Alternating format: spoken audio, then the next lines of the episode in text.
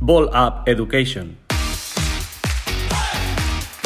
Hola, ¿qué tal? Y bienvenidos a Ball Up Education, el programa que plantea, comenta y analiza situaciones reales que giran en torno al baloncesto y al deporte en general. La verdad que cómo nos gusta grabar estos capítulos de baloncesto. No sabíamos que podíamos llegar a tanta gente con nuestras ideas. Es que esto de la tecnología bien aplicada es la pera. Soy Sergio Llorente, jugador profesional de baloncesto, y voy a ir directamente a presentar a mi pareja de baile, a mi compañero del pick and roll, somos ex Tony Malón de la comunicación, y el flamante campeón de la Comunidad de Madrid en categoría infantil con el Movistar Estudiantes, Víctor Barroso. ¿Qué pasa, Funk? ¿Qué tal, Sergio? ¿Cómo estás? Joya las referencias de, Stockton y Malone. Yo creo que habrá gente que a lo mejor ni les suenan ya, ¿eh? la gente más joven que no se escuche. Yo me pido Malone. De ¿eh? Doncic y Porzingis y cosas así. Bueno, de la relación de Doncic y Porzingis podemos hablar otro día. Eso, eso, es verdad, eso es verdad. A lo mejor hasta se puede comentar en el, en el capítulo de hoy. Que decías de, comentabas antes, ¿eh? de flamante campeón. Y esto es mentira, las que ganan son las chicas. Nosotros estamos ahí para, para intentar ayudarlas solo. Eso es verdad. Bueno, como llegamos a este momento en la temporada donde se deciden las ligas, están las finales, la Final Four, campeonatos de España, bueno, desde la NBA hasta la Liga Infantil, nos ha parecido buen momento para analizar detalles de la competición, cómo se plantean los partidos, eh, cómo afectan a, los jóvenes jugadores e incluso a los profesionales, de qué manera afrontan estos jugadores y entrenadores los partidos y, bueno, cómo se dan pues, diferentes resultados que a veces nos llaman la atención. Eh, ¿Tú cómo lo ves, Frank? Pues creo que es un tema fundamental en formación. creo, que es, creo que es clave porque, porque creo que entendemos muy mal la competición en general. creo que se nos ha olvidado formar y muchas veces, ya no te hablo de, equipos que tengan aspiraciones de campeonatos, sino también en, colegios y en cualquier circunstancia, nos encontramos con gente que lo que busca es sacar rendimiento para ganar. Ya lo comentamos alguna vez de, del mal del ego del entrenador y que nos creemos que un buen trabajo solo se ve reflejado cuando se gana. Entonces, yo creo que, va a ser un, tema interesante, sobre todo para intentar hacer pensar, hacer pensar a la gente y sobre todo creo que también es bueno que la gente luego cuando, cuando nos escuche nos comente y nos, hable de, las cosas que ellos han vivido, de errores que han cometido al respecto, porque creo que es algo que nos puede ayudar a todos. Que el hecho de que siempre exista un marcador en, en el pabellón hace que a veces perdamos la perspectiva de lo realmente importante. Sí, yo creo que es interesante lo que dices de formar a través de la competición. Yo creo que se pueden generar hábitos muy buenos durante los entrenamientos, durante la semana, pero hay que entender que lo que más nos gusta a los jugadores, seamos de la edad que sean, puede ser desde tus chicas de infantil hasta yo mismo que tengo 30 años, lo que más nos gusta es que llegue el fin de semana para competir pero es que la competición a, la vez acarrea, lleva consigo una serie de emociones que no siempre sabemos manejar. Estas emociones algunas veces son favorables, como puede ser mm, energía, eh, ilusión, pasión por el baloncesto, pero en otros casos sí que es verdad que podemos planteárnoslo con, un punto de vista un poquito más negativo, de a ver si voy a ser capaz de dar lo mejor de mí en, el momento tan, en este momento tan importante de la competición, o si voy a estar a la altura del partido porque te enfrentas a un rival muy potente. No sé si eh, tú has planteado la Final Four desde algún punto de vista diferente o simplemente les has dicho a tus chicas que obviamente es un partido importante, es una fase importante de la competición, pero no depende eh, el trabajo realizado, que si haya sido bueno o no, no depende del resultado. El resultado no es un factor determinante que dé un punto de vista diferente al trabajo realizado durante la temporada, sino que en un partido ajustado, pues tú puedes ganar o perder, pero si todos esos, eh, hábitos que has creado durante la temporada, si todos esos valores eh, que tiene el deporte los has mantenido, tienes que estar contento. Sí, sí, sí. en mi caso, nosotros el planteamiento que hacíamos, yo las, y no tengo problema en compartirlo. Creo que al final aquí estamos para intentar ayudar y a quien le sea útil, bienvenido es. Yo en este caso, con, la generación infantil que entrenábamos, venían, al ser año de COVID y demás, venían a tener pocas experiencias competitivas. Entonces, durante el último mes yo las he generado mucho estrés mental porque, porque al final era lo que ellas necesitaban. En ese momento las han pasado con perdón, las han pasado muy putas, está feo decirlo así, pero, pero es así pero se iban a encontrar en el, primer fin de semana de su temporada y de año y medio, donde iba a haber la grada con público, dando voces, eh, primeros partidos competitivos de máxima exigencia. Entonces, lo único que hacemos diferente es eso y el planteamiento de partido, quitando tres detallitos muy simples de scouting o de hábitos del equipo contrario, básicamente era que ellas entendían que el éxito pasaba por, por no guardarse nada.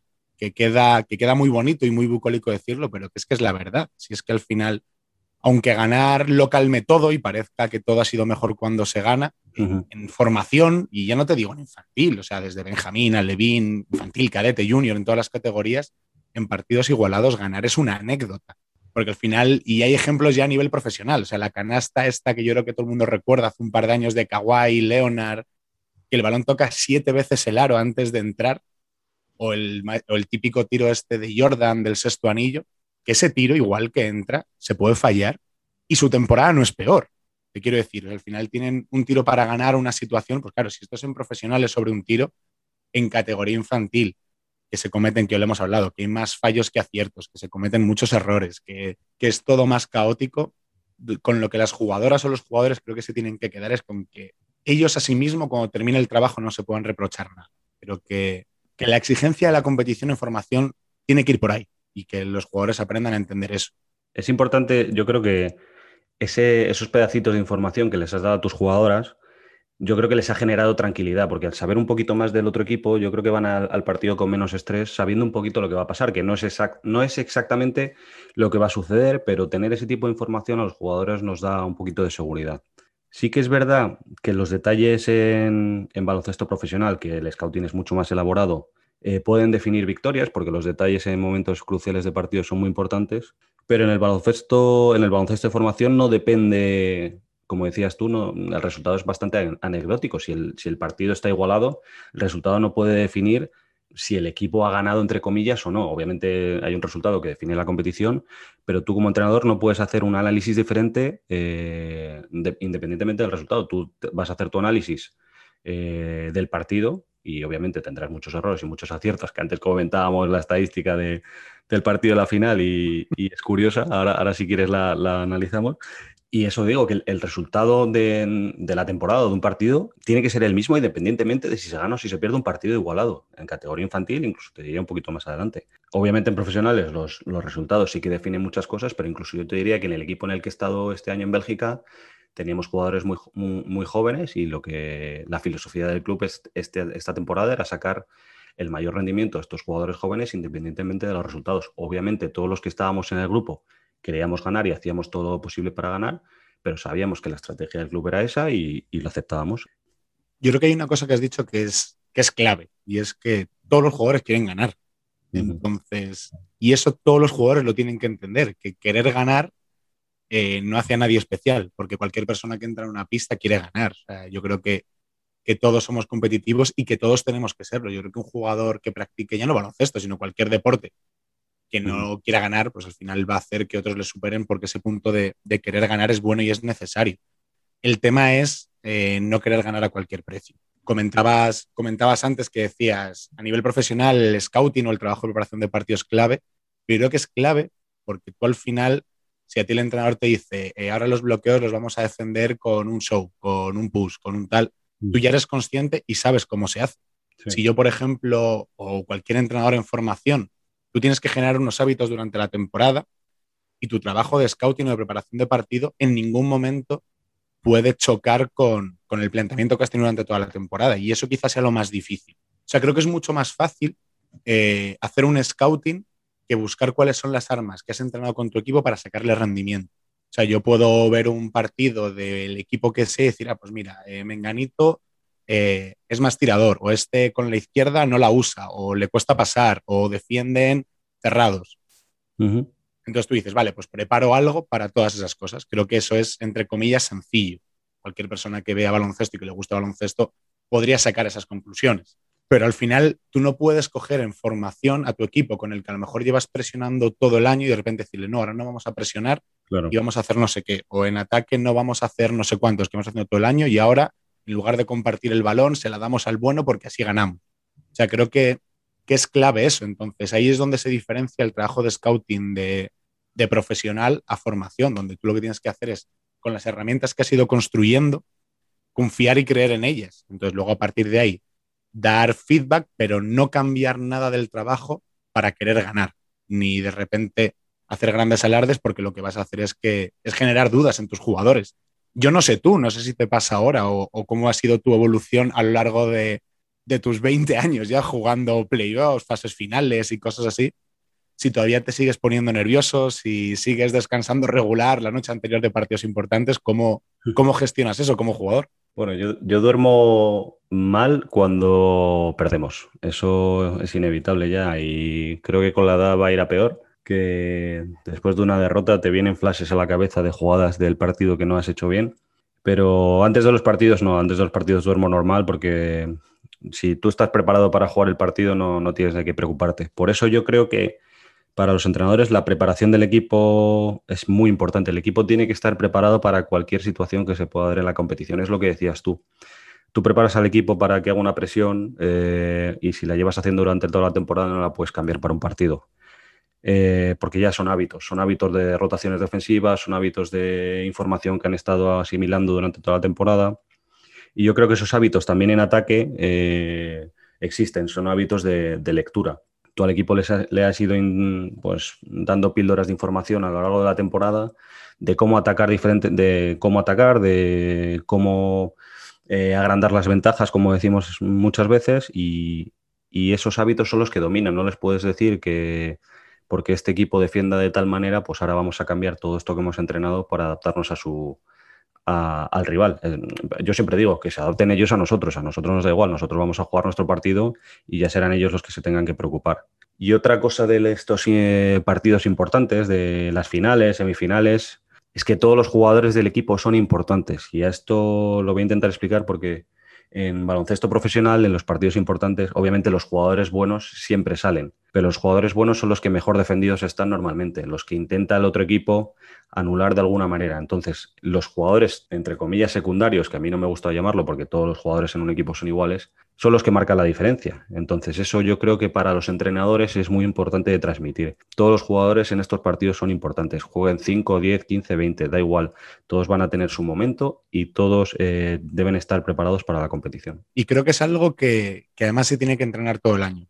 Ahora hay, hay un debate, sobre todo que, leía, leía anoche por redes, y es que este año en la Comunidad de Madrid se ha quitado la, norma de la pasarela, esta que, que, hemos vivido durante tantos años, donde además se juega en toda España, de obligar a, que los jugadores tengan que estar un mínimo de tiempo en pista. cuando nosotros éramos jóvenes, acuérdate que tenías que jugar mínimo un cuarto, los cuatro cuartos, ahora que eran seis periodos, tenías que jugar mínimo dos, máximo tal, para obligar a que, a que todos jueguen. Al final, este año, yo entiendo que se quite la norma, que ha sido un poco por, por tema del COVID, de imagínate que tienes positivos y no tienes gente suficiente para poder mantener esa norma, Claro, dejar a la gente sin jugar es una faena.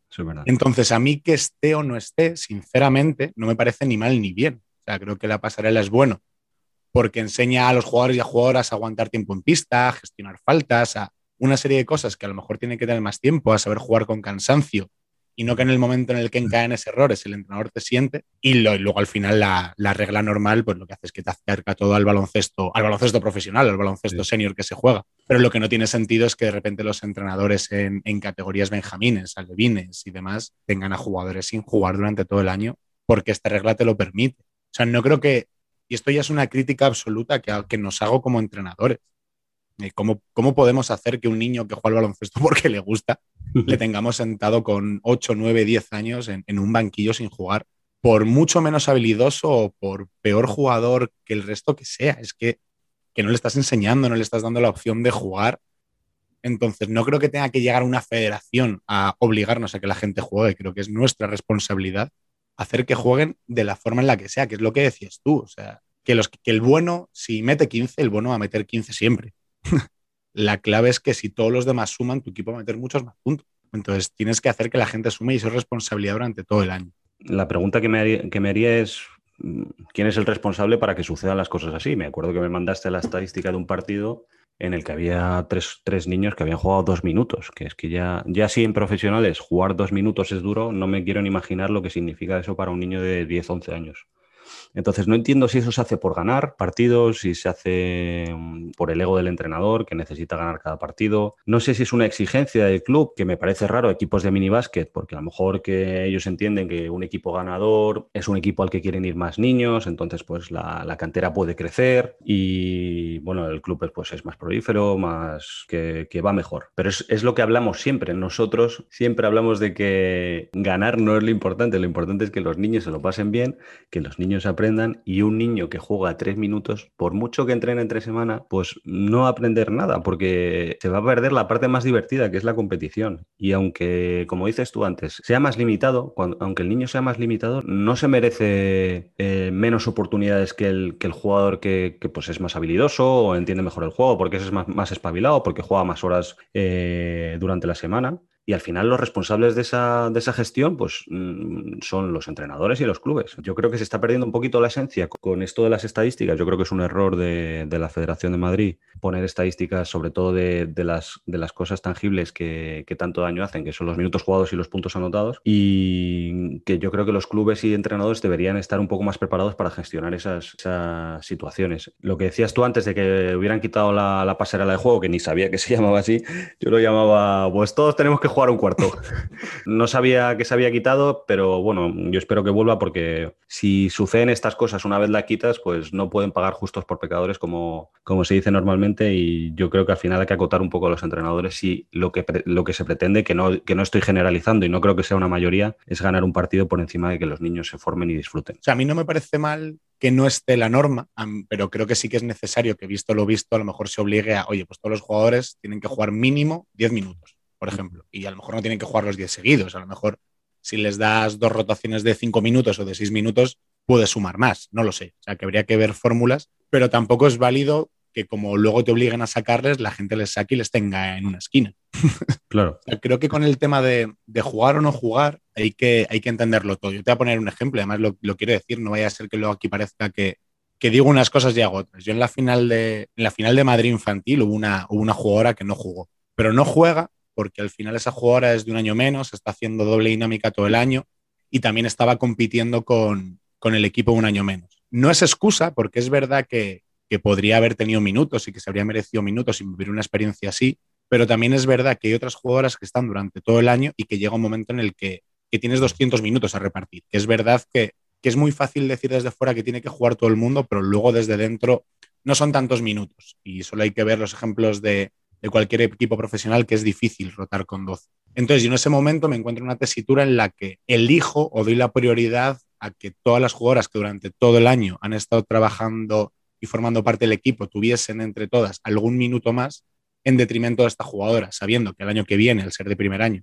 va a tener la experiencia y que en una semana también teníamos el campeonato de España. O sea, creo que también hay que entender todas las realidades. Lo que no vale es que porque sí y durante todo el año haya gente que no juega, que siempre hay ejemplos, igual que también creo que que alguien no juegue en un momento determinado también es un aprendizaje. Sí, por eso yo me, planteaba la pregunta de, por qué sucede esto. Hmm. Eh, y por, tú, por ejemplo, has dado la explicación ahora de por qué no juega una jugadora tuya y, bueno, lo que dices tú, el jugador también lo tiene que entender porque eh, a lo mejor tú tienes tus razones para que un determinado jugador no juegue, a lo mejor porque no está preparado o porque simplemente otras se la han merecido más porque durante los 8, 9, 10 meses que ha tenido la temporada, pues han cumplido mejor que, este jugador. Y me, esto me ha recordado algo bastante gracioso, que es que Javier Lería, el gran Javier Lería entrenador, preguntaba a sus jugadores, oye, tú esta temporada, ¿cuántos minutos crees que tienes que jugar o cuántos quieres jugar? Y entonces, haciendo la suma, siempre le salían mucho más de 200 minutos. Entonces, obviamente, todos queremos jugar más de lo que, de lo que está permitido. Que decías tú que las rotaciones, pues al final se quedan cortas porque los minutos son los que son y al final un equipo de 12 jugadores no pueden entrar todos a jugar, pues eso, 20 minutos, 25.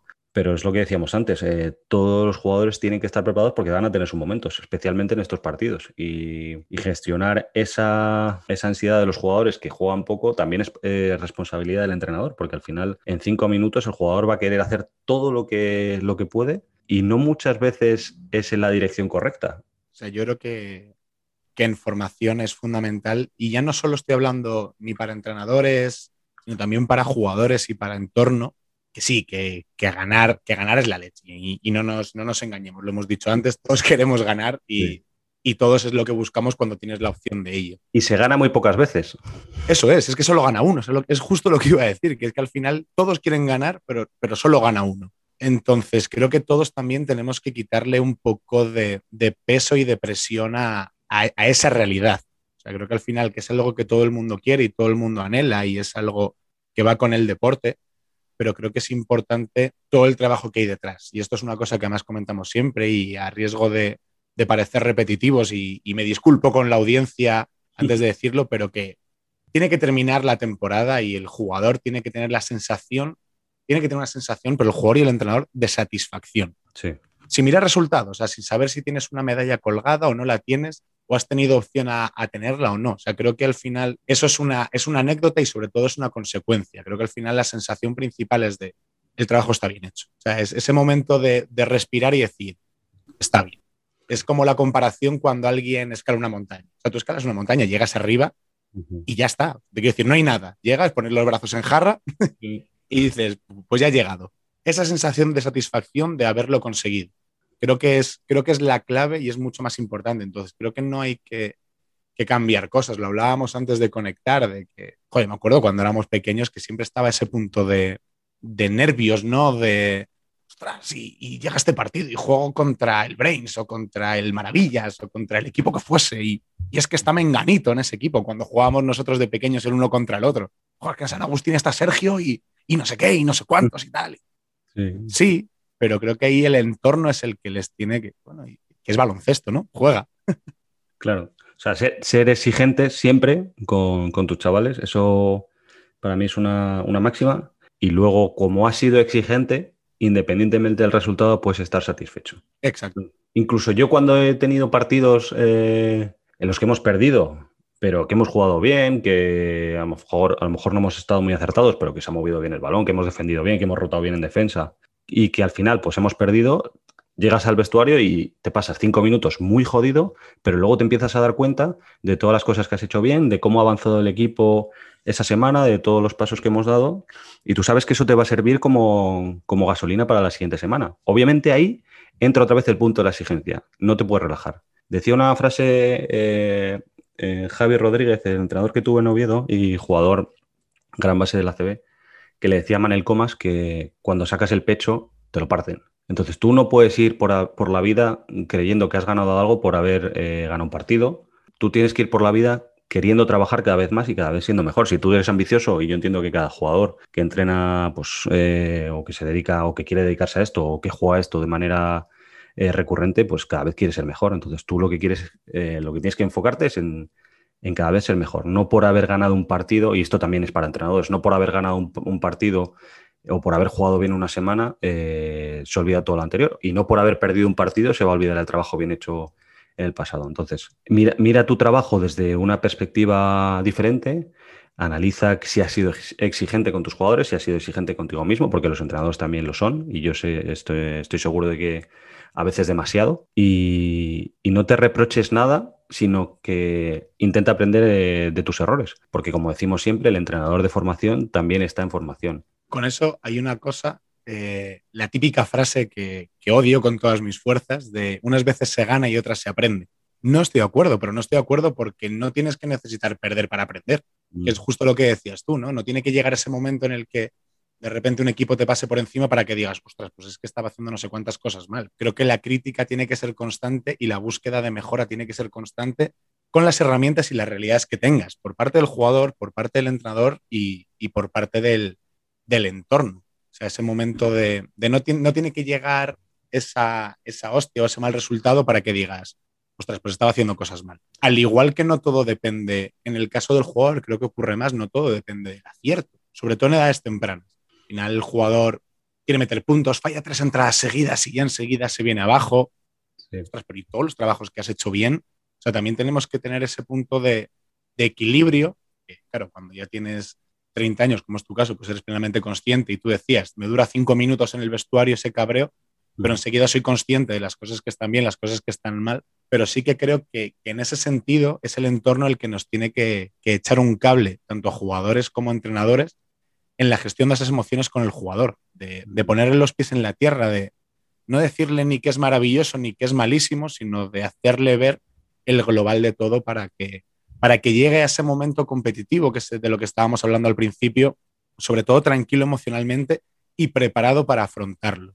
Y cuando hablo de preparado, no hablo técnicamente ni tácticamente, hablo preparado a todos los niveles, que llegue y pueda desde la máxima exigencia que exija el partido correspondiente llegue tranquilo y con, todo lo que tiene que tener preparado para poder afrontarlo con, solvencia. luego ya el resultado sea, sea el que tenga que ser. Yo creo que es normal que a veces los entrenadores os sintáis desbordados por no saber gestionar las emociones de, de 12 jugadores, porque ya me parece difícil gestionar las de uno como para poder gestionar las de los 12 eh, y a la vez sacar el máximo rendimiento de cada jugador cuando entra a la pista y a la vez estar dándote cuenta de las situaciones tácticas que te plantea el otro equipo, de las faltas que tienen todos tus jugadores, de si uno está más cansado que otro. Entonces, em, la exigencia que tengas contigo mismo, que no sea tal que te desborde y que no sepas eh, ayudar al equipo. O sea, tú tienes que estar tranquilo en eh, controlando las cosas que tú crees que puedes controlar, ayudando a todos tus jugadores,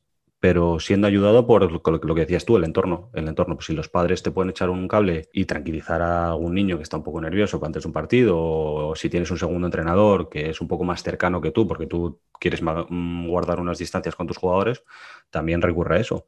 Porque al final, eh, en estos partidos importantes, decisivos, lo que necesitas es que mm, la concentración y el foco esté puesto en el juego, no esté puesto en la presión que supone jugar un partido, en que si mis padres van a estar contentos porque eh, juego bien o mal, de a ver si ganamos o tener mucho miedo a perder, porque no, eso no es lo importante. Lo importante es saber en el momento que estás, que es una final de Madrid o una semifinal de Madrid, disfrutarlo porque no sabes si vas a tener otra, porque es muy difícil llegar hasta ahí y, hablo de finales de Madrid, pero cada, cada grupo de jugadores o cada equipo tendrá sus finales. Incluso cada entrenador puede plantear un partido como diferentes finales, que era tú lo que decías de estresarles mentalmente para que luego cuando llegue el momento importante estuvieran preparados. Entonces, pues bueno, así como reflexión final, em, llegar al partido preparados, tanto entrenador como jugadores, para cualquier situación, que era lo que hablábamos antes, no adaptarte al equipo rival, sino estar preparado mm, tanto en hábitos defensivos como ofensivos y estar tranquilos, estar tranquilos porque es un momento bonito para disfrutar y para vivir en equipo desde el primero hasta el último. Yo te quería decir, para terminar, si te parece, a ver qué te parece, que tú como jugador eh, le dieses un consejo a los entrenadores que nos estén escuchando de, en nombre de los jugadores, ¿qué le pedirías al entrenador que, que os transmitiese o os diese para poder afrontar ese partido? Bueno, yo creo que durante el partido se van a vivir emociones muy diferentes. Entonces yo, por ejemplo, en momentos de estrés le pediría que me diera tranquilidad. En momentos de relajación le pediría que me diera más energía. En momentos de duda le pediría que me recordara todo lo que hemos entrenado porque ya lo sabes hacer. Yo, yo, como jugador puedo estar dudando de si sé hacer esto, si puedo atacar de esta manera u otra, entonces el entrenador me tiene que recordar que soy capaz de eso, porque ya lo hemos entrenado le pediría que en algún momento que vea a un compañero un poco desanimado porque ha fallado porque ha perdido un balón, pues que me recordara que fuera a animarle, porque ese compañero luego en el, dentro de un tiempo puede ser importante durante el partido. Y así podría estar bastante rato, porque se me ocurren bastantes situaciones en las que el entrenador pues es muy importante. Cuando fallas un tiro, que te recuerde que, que no pasa nada, que es un, solo es un tiro y que tienes que seguir tirando porque, porque es lo que el equipo necesita, porque ese tiro es el que llevas haciendo todo el año y es, el equipo está preparado para que tú hagas ese tiro y no pasa nada por fallarlo. En los momentos en los que la concentración se pierde, un poco, pues a lo mejor pedir un tiempo muerto y reunirnos todos y, tranquilizarnos un poco. Y yo creo que esas son las, más importantes que se me ocurren ahora. Genial, perfecto. Pues nada, ya tenemos, ya tenemos deberes, entrenadores. Sí, yo creo que el punto de vista del jugador para entrenadores, sobre todo jóvenes, y a lo mejor no tan jóvenes, mm, viene bien.